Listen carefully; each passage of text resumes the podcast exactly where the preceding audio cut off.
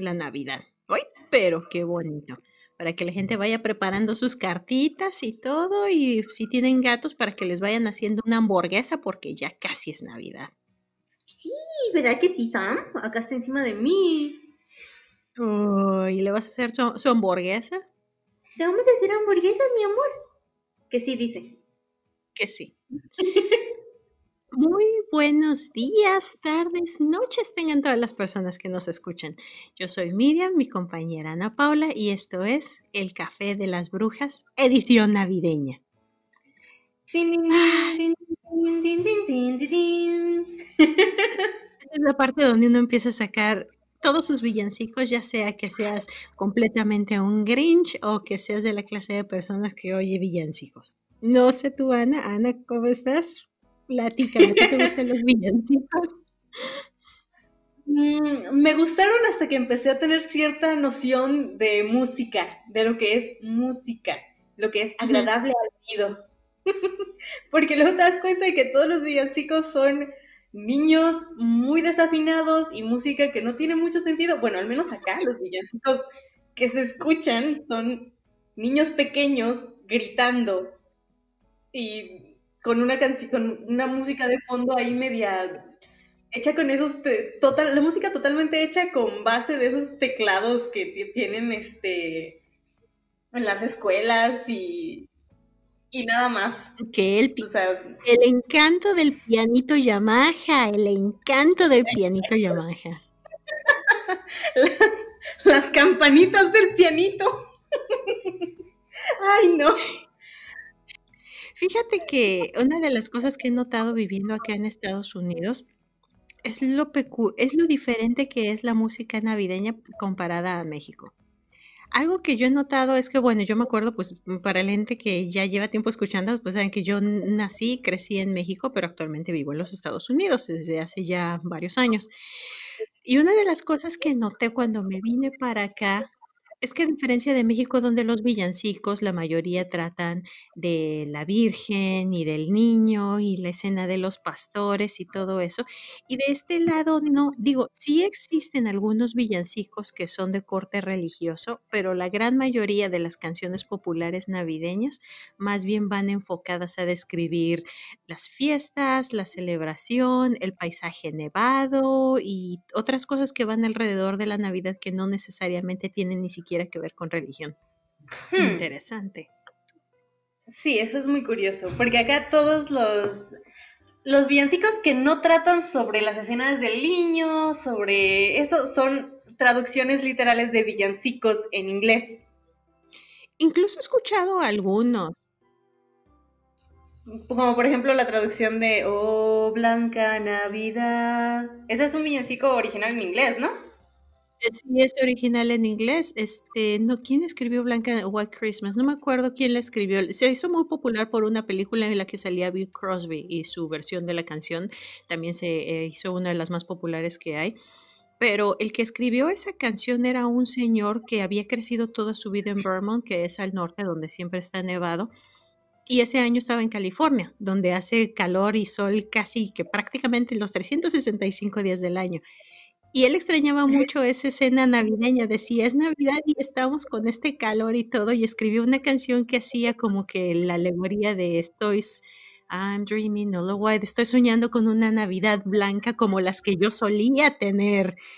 Era la reminiscencia de yo me acuerdo cuando nevaba, no es una canción religiosa. Pero esos son los tipos de villancicos que no tratan, eh, que no son religiosos aquí, que se escuchan y son bastante populares. Porque los demás porque los demás pues son básicamente eh, eh, canciones sobre ah, la escena del nacimiento, te hablan de como de los pastores yendo a ver al niño, adorarlo, la canción de la Virgen María, ¿esta cómo dicen? Mm. ¿Cuál la de Pero mira cómo bebe? sí, la Virgen. Pero mira cómo bebe esa canción cuando eres adulto también es como de que mira cómo bebemos todos en Navidad. Ah, qué bonito. Que es que esto, que el otro, salud. Salud. Pero sí, los, la forma en que vemos la Navidad en regiones es bastante como diferente, a pesar de como la cierta cercanía o la influencia que tiene Estados Unidos en, México y en general en Latinoamérica. Eh, de todos modos se puede ver el como la forma, la, diferencia, ¿cómo lo explico? O sea, hay una diferencia, a eso me refiero. Y se nota bastante. Sí, sí se nota bastante. Yo me he fijado aquí que en muchos lugares la gente se cuida mucho, incluso a veces de decirle a cualquier persona a la, a la ligera feliz Navidad. Algo que se aplica más es mejor decirle a la gente si no sabes y si quieres ser, digamos, educado, lo que se dice es felices fiestas.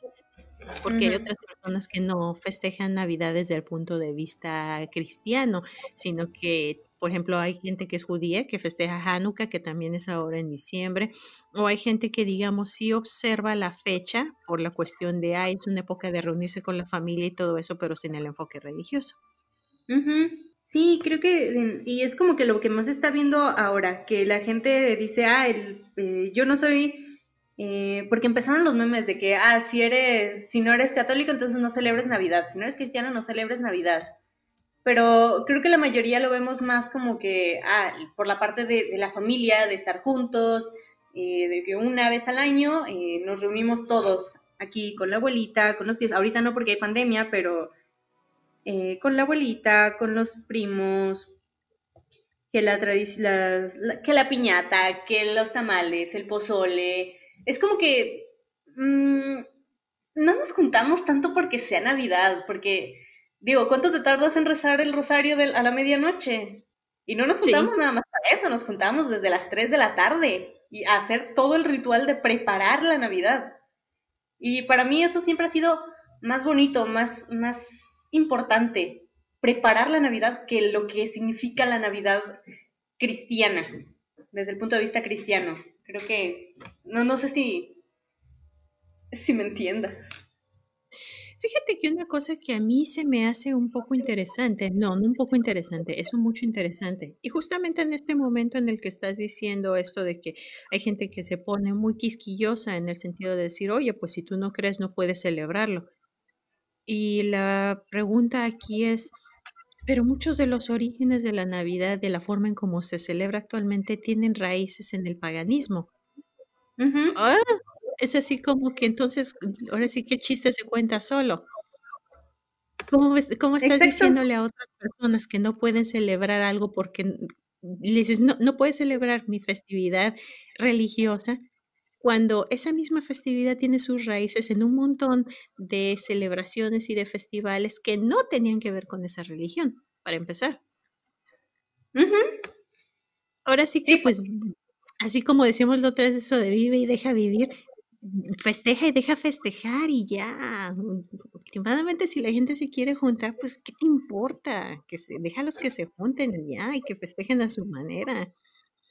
Sí, porque todas las, de hecho, piensa, dime una tradición navideña, X. La que sea. Sí. Bueno, el poner el árbol. Empecemos con el árbol. El árbol de Navidad. pues es una tradición pagana. Sí, o Christmas Viene de los, de los pueblos germánicos, los famosos vikingos, que, bueno, no nos vamos a poner a discutir de quiénes eran y no eran vikingos, pero del pueblo eh, germano eh, estaba la tradición del tronco de Yule y de llevar un árbol eh, de hoja perenne al interior de la casa para esperar este, que vuelva a lo verde, que puedan volver a, cosechar, que puedan volver a, salir, porque es que no podían salir. No sé si la cantidad de nieve y la cantidad de peligro que, con, que, era salir eh, por cualquier cosa era tanta que todo el pueblo se juntaba en una sola, este, en una sola choza, en una sola cabaña. Entonces traían algo verde del exterior y lo adornaban y era como su representación del Yggdrasil, del árbol de los nueve mundos y la esperanza de, de que todo se renueve. Está también, y, ya después vienen como más, más tradiciones de ellos, el hecho de que eh, bueno, eh, ellos mm, esta, esta época la conocen como Yul. sí. Em, y es, era la época en la que Odín salía con su caballo de ocho patas a cabalgar este, en una cacería salvaje. Y, y al pasar él también se llevaba el invierno. Y era como el triunfo de la luz sobre la oscuridad otra vez. Y, y se, se dice por ahí también que Odín, ese señor de barbas blancas y con muchas pieles encima, tenía la costumbre de dejarles regalos a los niños. Sí. Por las fechas de Yule. Eso también. no sé si les recuerda a cierto gordito bonachón. Ah, es cierto gordito bonachón. Y quien está diciendo, oye, pero yo sé de, de... Pero es que yo escuché de San Nicolás. A ver, espérate, papá, espérate. Vamos a llegar ahí.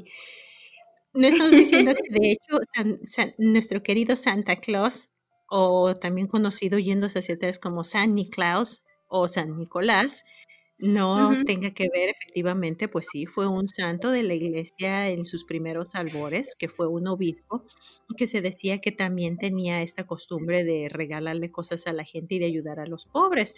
Él pasó una muy buena parte de su vida en la cárcel porque pues en algún momento pues el cristianismo no estaba bien visto y para cuando finalmente lo liberaron ya estaba viejo y tenía una larga barba blanca, pero decían que al menos todavía, mantenía su sentido del humor y su ropa toda vieja y roída de color rojo porque él era un obispo de la iglesia. Posteriormente, la figura se fue mezclando con la figura de Odín. Ahora sí que llega un momento en el que las creencias chocan y no sabes en qué momento se empiezan a mezclar, pero se empiezan a mezclar. Y así de la misma forma en que Odín llegaba en su caballo de ocho patas, de pronto San Nicolás también llegaba a caballo.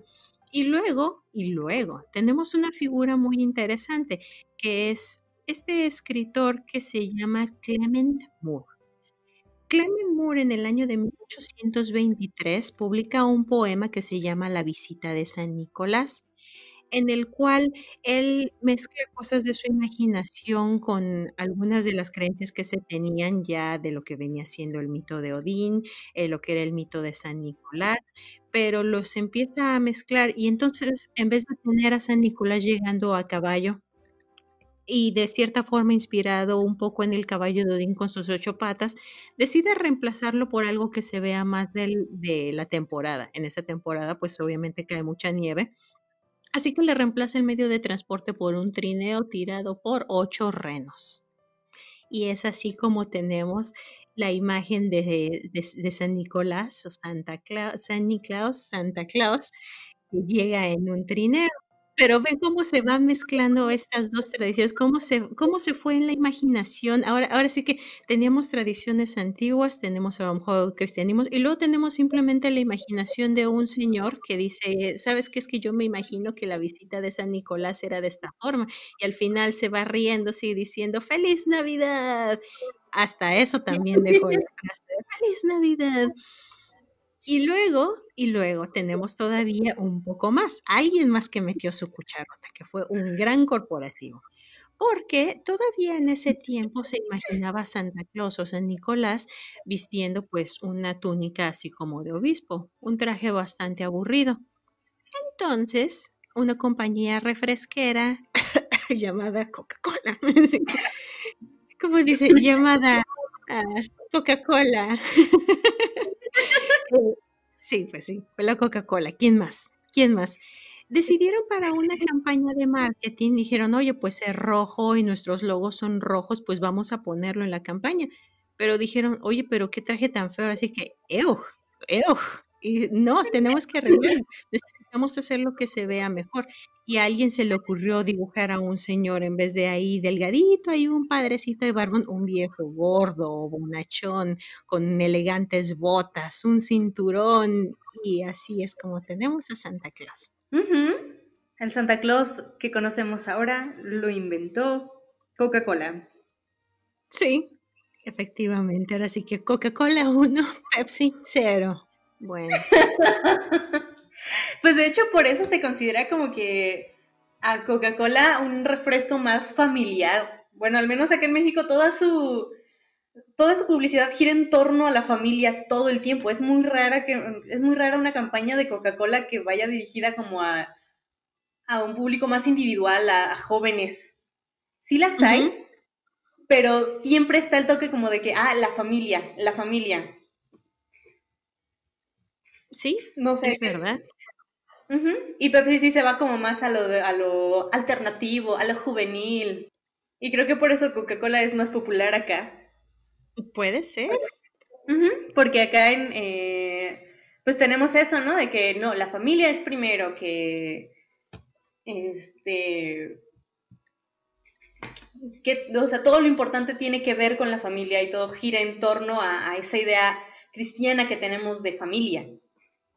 Sí, y es parte pues del, del mismo marketing que maneja la compañía, de, del ponerlo como no es para toda la gente, así que mm, pues para, para la familia. Y yo pienso que bueno, pero a lo mejor eso daría para discusión en otra ocasión. Antes, sobre todo, Pepsi cuando tenía estrellas famosas, llámese Michael Jackson o a las Spice Girls o a, quien, a Britney, qué sé yo, siempre como que iba orientado más como a la gente joven, como más dinámico. Pero pues y fue una campaña muy exitosa la que hizo Coca-Cola, tan exitosa que a la fecha la gente no concibe de otra forma la figura de Santa Claus. Exacto. Aunque ahora que si les gustan las historias un poco más, como, diría Dross, siniestras, pues siempre puede existir la posibilidad de que si ha sido malo, en vez de visitarte Santa Claus, que sabe de ti, sabe de mí, mejor te visite Krampus. Uh, Krampus. ¡Ah! Yo le quiero mucho a Krampus. Híjoles. Yo pues si las veo me porto bien porque está te feo.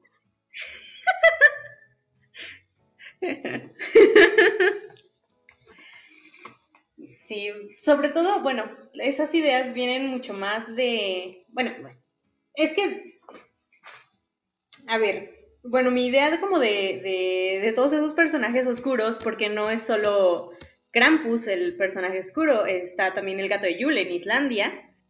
Eh, para la gente que nos está oyendo, incluyéndome a mí porque ese no lo conozco, ¿quién es el gato Yule? El gato de Yule es un gato que forma parte de las tradiciones eh, islandesas. Es un gato enorme, tan grande como una casa, y que la noche de Navidad husmea a través de las ventanas eh, buscando víctimas y cuando descubre a un niño que no ha recibido prendas de vestir nuevas antes de Navidad, lo devora. Ouch. bueno, y también no estrenas ropa, estás a riesgo de ser devorado por un gato. Sí.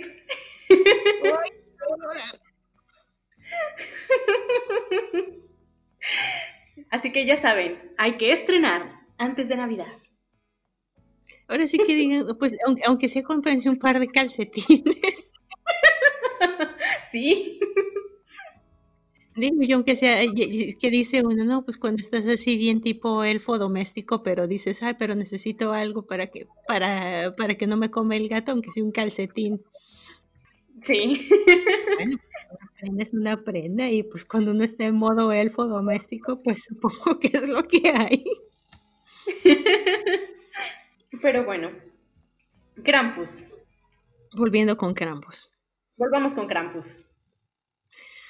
Ay, pues la historia dice que Krampus es un ser que parece como demonio y que es para los niños que han sido malos, llega y los devora. Así de feo, así de sencillo. Actualmente creo que su historia, su figura se ha extendido un poco más, yo creo que por las películas, pero dicen que es algo que, que el origen de Krampus en realidad es un poco incierto. Hay quienes dicen que la tradición viene de lo que es el norte y el este de Europa, donde se creía y también se les decía a los niños que pues si no se portaban bien, pues entonces en vez de ser visitados por Santa Claus, los iba a visitar Krampus. y él te iba a mencionar, creo que cuando hablamos de historias de fantasmas y de apariciones y de cosas en Navidad, en lo personal, en lo personal, mi favorita sigue siendo la canción de Navidad de Charles Dickens. Ay, Dios santo, pero qué hermosura de libro, por el amor de Dios. El año pasado, uno de mis propósitos, no, no fue el año pasado, sí fue el año pasado, fue en el 2019. Al principio uno de mis propósitos fue, tengo que leer a Charles Dickens porque no puedo ser que en tanto tiempo que llevo de mi vida lectora nunca había leído a Charles Dickens. Y empecé con Historia de dos ciudades. Ay, Dios santo, pero qué libro tan hermoso, qué manera de llorar, por Dios. Y luego después de eso me seguí con Grandes Esperanzas, que también me encantó, excelente libro. Y luego dije, bueno, pues ya que se acerca la Navidad, porque ya se estaba acabando el año, pues me seguí con la canción de Navidad. Pero qué historia tan bonita. La canción de Navidad es una novela publicada, es una novela corta publicada en el año de 1843. En esta historia tenemos al personaje de un hombre que es un avaro que se llama Ebenezer Scrooge, el cual en víspera de Navidad es visitado por primero el espectro del que fue su antiguo socio, que es Jacobo Marley, y luego después de eso es visitado por tres espíritus, el espíritu de la Navidad pasada, el espíritu de la Navidad presente y el espíritu de la Navidad futura. El libro es bastante famoso, de hecho se han hecho infinidad de adaptaciones al teatro y al cine. Mi favorita de adaptación, perdón que te interrumpa, es la que hicieron para em, el club de Mickey Mouse. ¿Cómo se llamaba? De Disney. Ay, esa también es la mía. De todas las que he visto, es mi favorita, la que es con el, con el pato, con este, ya sabes, con el tío rico, como el, este Benítez y este, ¿cómo se llama? El Mickey Mouse en el papel de, eh, eh, ya sabes, el que es el asistente Clashes. Sí, sí, sí, sí. ¡Ah! Oh, y este, mi favorita, mi escena favorita es Goofy como Jacobo Marley. Ah, y es una adaptación muy buena. No, es buenísima, es buenísima y es muy graciosa. Ah, necesito verla otra vez. Ah. Ay, yo también necesito volver a ver. Y mira que yo creo que yo te había dicho, en realidad nunca, nunca en mi vida he sido muy, muy fan de Disney. De repente si me dicen, no, es que esto velo, te va, eh, si está muy bueno, te va a gustar, si me lo recomiendan, igual sí las veo sus películas. Otras, pues cuando ya oyo mucho el hype, pues a ver, las voy a ver. Y me acuerdo que ese cuando era niña me encantaba. Y luego ya después que crecí dije, la voy a volver a ver y ay, no, cómo me gusta, me sigue pareciendo hermosa. Luego ya sacaron otra película como más acercada a la realidad, a la, historia original. libro? Sí, de hecho hay otra película animada, una en la que este, ¿cómo se llama? Jim Carrey es el que hace la voz de Ebenezer Scrooge. Esa tiene muchas frases y está muchísimo más apegada a la novela. Hay una escena en lo particular que se me hace una de las escenas, otra vez, eh, ahora sí que citando a Dross, otra vez en este programa, y por segunda vez donde, que se, que se me hacen lo más, más perturbadoras, porque eh, cuando visita al espíritu de la Navidad presente, conforme se va acabando el, la noche, que se va acabando la víspera, el espíritu también como que se va debilitando y está usando como una especie de toga y Ebenezer Scrooge nota que por debajo de la toga se asoma como una extremidad que no puede definir si es acaso el pie o la mano de alguna especie de monstruo. Y dice, ¿de qué se trata eso? Y se abre la toga y ve que tiene dos niños abrazados a sus piernas, uno a cada una de sus piernas, y los dos los describe como que son absolutamente monstruosos. Y él se queda muy impresionado y le dice, ¿qué? ¿Y estos niños quiénes son? Y le dice que son la necesidad y la ignorancia. Y le dice que ambos son igualmente peligrosos para la sociedad, para la humanidad. Y le dice, y le dice, pero ¿y quién es su padre? Y dice, su padre es la humanidad. Y, dice, y le dice, ten cuidado, ten cuidado de ellos. Y luego le hace repetir, cuando él se queda así, pero es que debe haber alguna forma de, de ayudar. Y él le repite sus propias palabras que Scrooge dice un poco antes en la novela. ¿Acaso no hay prisiones? ¿Acaso no hay asilos para lunáticos? Así como diciendo, pues si la gente simplemente descártala. Ay, esa parte del libro, luego después cuando vi la película, la versión en la que se Jim Carrey, hicieron la escena y sí me quedé así de... Me encantó. Mm. Sí, la peli se llama Los fantasmas de Scrooge. Este, así le pusieron acá. ¿Así le pusieron? es, es, muy, buena. Y me encanta. Y además, pues que tiene, por supuesto, la famosa escena cuando abre la ventana y, niño, ¿qué día es hoy? Es la mañana de Navidad. Y que lo manda a comprar el pavo gordo, el que está enfrente de la ventana. Y después de eso, la frase al final del pequeño Tim, y que Dios nos bendiga a todos. Y ¡ay, qué bonito! es un ah, gran, gran libro. Sí, y creo que es como el, el que marcó el inicio de la Navidad como la conocemos ahora. Creo que es, este, después de eso, ya es la Navidad que nosotros conocemos. Y antes era bastante diferente. Sí. Pues me lo, voy a, o sea, ya está en, mi lista de por leer, que nunca me he dado tiempo de leerlo. Pero quizá es porque digo, ah, es que ya he visto demasiadas adaptaciones, pero nunca es suficiente. ¿Recuerdas la adaptación de Los Simpson? Mm, no. ¿No? El, con el señor Burns como Ebenezer. Em, ¿No? ¿Nunca lo viste?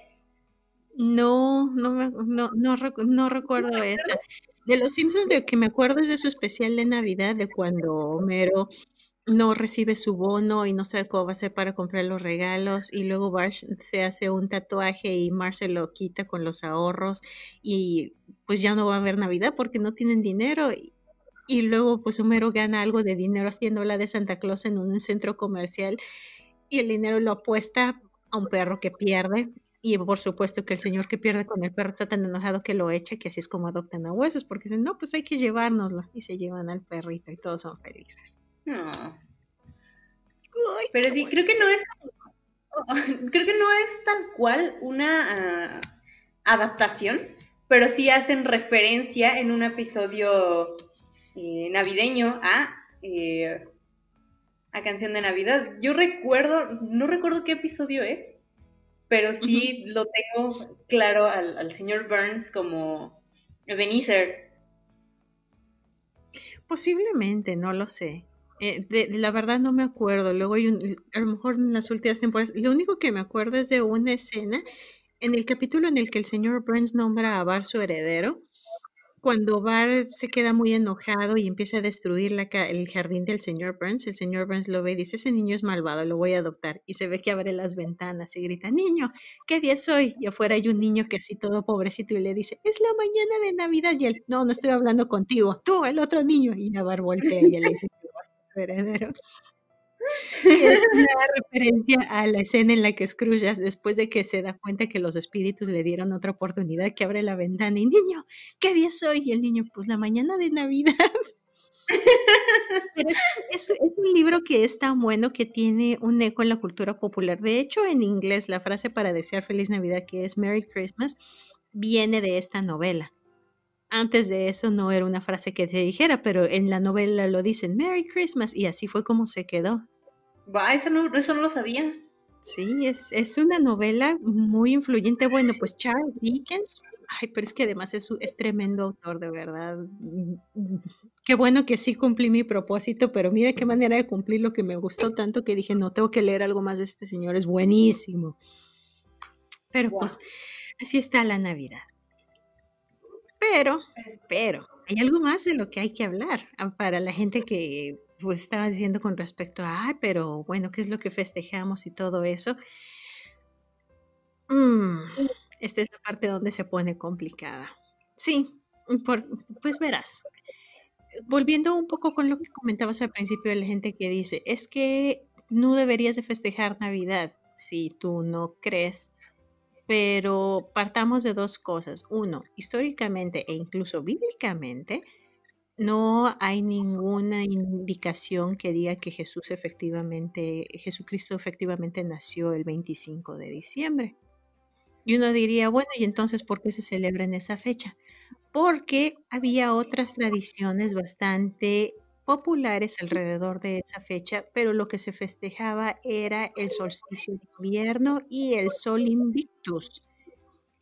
Tras la noche, en el momento en el que es el solsticio, que es la noche más larga del año, a partir de ese punto, los días empiezan a hacerse gradualmente más largos, más largos, más largos, más largos, más largos, hasta culminar con el equinoccio de primavera, que es el punto en el que entra la primavera. Entonces, lo que la gente festejaba eh, en estos meses que eran tan fríos era la esperanza de decir el sol ha renacido y las cosas van a volver a, surgir, este nacimiento del sol otra vez y de que pues el próximo año y todo pues va a estar muy bien, todo va a estar muy bueno.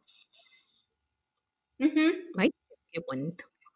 Sí, las, este, de hecho también la, tradición de regalar cosas viene de los romanos, que para esas fechas eh, incluso se puede decir como que le daban el día libre a los esclavos y les regalaban, les podían regalar cosas. Y era una, eran, eran días de desenfreno, em, borrachera y lo que se diera bajo los efectos del alcohol. Ah, sí, pero qué bonitas eran las Saturnalias. Ah, porque era una de las festividades del, del, antiguo imperio romano, que como sabemos, pues tenemos una fuerte influencia por los romanos, que fueron realmente quienes definieron la cultura del mundo occidental. Y eran unas fiestas donde decían que la gente se desenfrenaba y que celebraban, pero ¿de qué manera? ¿Qué manera de festejar las Saturnalias? Sí. sí, este, yo de ellos casi no sé, porque creo que me, llama más la, atención no tanto eh, de los romanos, porque en sí el imperio romano me cae bastante mal. Pero si era tan bonito. Bueno, tal vez no.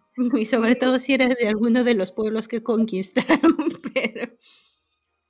Pregúntale a los celtas qué opinan de los romanos. ¿Conoces a los celtas? Mm, yo creo que le podemos preguntar a mucha gente qué opinan de los romanos. Bueno, si pudiéramos viajar en el pasado y a lo mejor no tendrían exactamente la opinión más agradable, porque pues los romanos tuvieron sometida al buena parte de Europa y extendiéndose hacia colonias hacia África. Eh, fue un imperio grande, poderoso, pero pues bueno, a final de cuentas es parte de la historia y todavía quedan ecos. Pero pues bueno, así está, así está como eran de bonitas las Saturnales. Mucho alcohol, mucha comida. Mucho alcohol, mucha comida, desenfreno. Eh, me parece que también existía, pero eso no me puedo acordar muy bien. Creo que alguna vez lo leí, que existía una tradición, y si alguien se acuerda, igual me lo puede mencionar, en el cual por un día se les permitía a los esclavos actuar como si fueran los jefes y los que eran sus patrones los tenían que servir por un día. Y pues era una manera en que la gente festejaba, en la que decían, por hoy vamos a invertir, mm, solamente por el día de hoy vamos a invertir los, ¿cómo se llama? Los papeles, pero no recuerdo bien si también está ligado con las Saturnales o... Mm, es el día opuesto. La verdad no recuerdo, yo había leído pues que, que se les daba como cierta, como si fueran libres, o sea que se, deja, se les dejaba a los esclavos ser, no tenían que trabajar, no eran esclavos en, ese día, eh, pero ya después volvían a la esclavitud normal, como si nada hubiera pasado.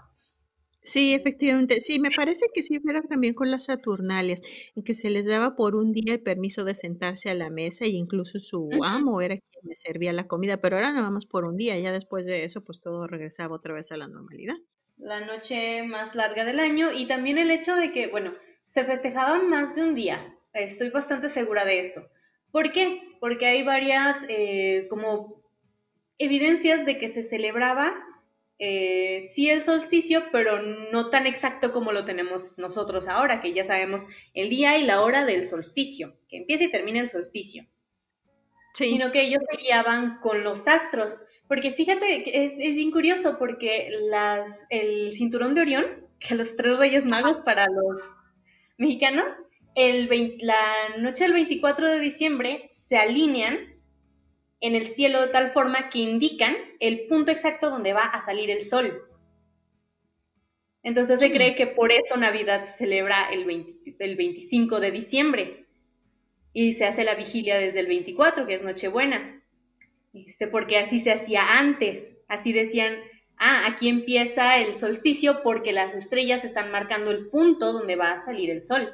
De hecho, algo había escuchado alguna vez con respecto a eso y con respecto al punto, porque sí, es de esos momentos en que el cinturón de Orión está más... De hecho, este ahorita es un muy buen mes, lo que me parece que sí, todo este mes es muy buen mes para ver si la gente le gusta ver el cielo, si les gusta ver las estrellas, y además es una constelación que es muy fácil de encontrar, así que es casi a prueba de tontos. Sí, es, es de lo más, más, más fácil que puedes encontrar en el cielo van a ver las tres estrellitas juntas, ese es el cinturón de Orión y de ahí pueden eh, ver algunas otras estrellas que están ahí alrededor. Por ejemplo, si se siguen en dirección hacia el lado, eh, digamos, derecho, hacia arriba del cinturón, o sea, siguiendo, ya, ves que el cinturón hacia arriba tiene como otra estrella que con mucha imaginación eran como veían que estaba con su arma. Si te fijas en la dirección en la que está apuntando el arma de Orión, vas a encontrar otra estrella bastante grande que es Aldebarán. Esa es la que te va a dar el punto de referencia de dónde está la constelación de Tauro. Ahí mismo en Tauro, si tienes muy buena vista o si tienes a lo mejor un telescopio, vas a encontrar otro pequeño objeto que son las Pleiades, que es un pequeño conjunto de estrellas. Y es una de las razones por las que se dicen que la gente, los que son nacidos en Tauro, son personas que son bellas y que les gustan las cosas buenas, porque dice, mira cómo el toro se está ahí caminando con su pequeña joyita en el lomo, así de, ay, qué bonito soy. Pero bueno, es, siguiendo con Orión, si te vas a la parte de arriba, y sigues en dirección hacia arriba, lo que es este, justamente arriba de Orión, o sea, una vez que ya tienes bien ubicado Orión, vas a ver dos estrellas muy grandes juntas, que son las estrellas correspondientes a la constelación de Géminis. Así que ahí tienes otro punto de referencia para encontrar Géminis. Y en la parte de abajo de Orión, dibujándole la faldita, vas a encontrar una de las estrellas más grandes y además más fáciles de ver en el cielo, que es la estrella de la constelación de, la constelación de Canis. Sirius, como Sirius Black, esa mera. Pero bueno, ya nos estamos desviando y ya que nos estamos desviando, pues todo apunta que ya se terminó el programa. Ah. Empezamos hablando de Navidad y acabamos hablando de constelaciones. Eh, pero pues es que es un muy buen momento también para observar el cielo. Y la moraleja de todo esto, niños, es, en serio, en serio, en serio, todo eso que dicen de que el amor y que la temporada, de verdad pónganlo en práctica. Por favor, no, ahora sí que no sean haters. Tanto si crees en algo como si no crees en nada, no, estén jodiendo ni a la gente de, ay, tu festividad es pagana. Deja a la gente que festeje lo que se le dé la gana. Si para ellos, para su fe es importante, no esté, de verdad, de verdad, no estés fastidiando, o sea, tantita madre. Y también si estás en el otro lado de, tú no crees, tú no festejes, eh, pues entonces parece que la fe no te está sirviendo de mucho, porque una de las primeras cosas que predicaba Jesucristo era justamente el amor. Él no se sentaba con la gente que era buena y recta, se sentaba con ladrones. Fue crucificado entre dos ladrones y él tenía amor para todos. Entonces, entonces, ¿qué? De verdad, de verdad, independientemente de lo que creas, no seas hater. Sí, eh, podemos ser ahora sí que tratarnos bien por un día al año, por dos semanas al año. Se puede. En fin. Si quieren. Qué sé yo, pero bueno, hagan el esfuerzo. Y mientras hacen el esfuerzo, Ana, platícales a la gente dónde nos pueden encontrar. Nos encuentran en todas las redes sociales como arroba brujas-podcast. En Facebook como El Café de las Brujas. Y igual en todas las plataformas de podcast y en YouTube como El Café de las Brujas. A ti, Miriam, ¿cómo te encontramos?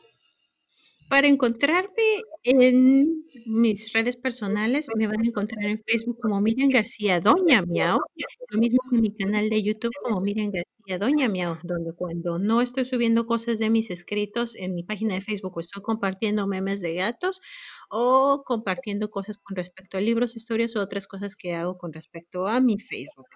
Y a Nati, ¿dónde te encontramos?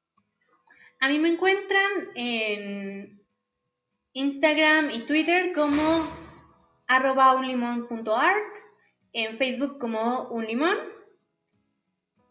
Y creo que ya es todo. Ah, en YouTube también estoy como un limón. Y me parece que ya es todo por hoy. Felices fiestas, feliz año nuevo. Nosotras nos tomamos nuestras dos semanitas de descanso. Los queremos mucho. Muchísimas gracias por escucharnos. Y ya saben, si les gusta este podcast, compártalo con toda la gente que conozcan para que pues oigan acá un chisme entretenido con invítelos con el amigo, con el vecino y déjenos su like, déjenos sus comentarios. Que pasen muy felices fiestas y que tengan una Navidad mágica. Adiós. Sean mágicos.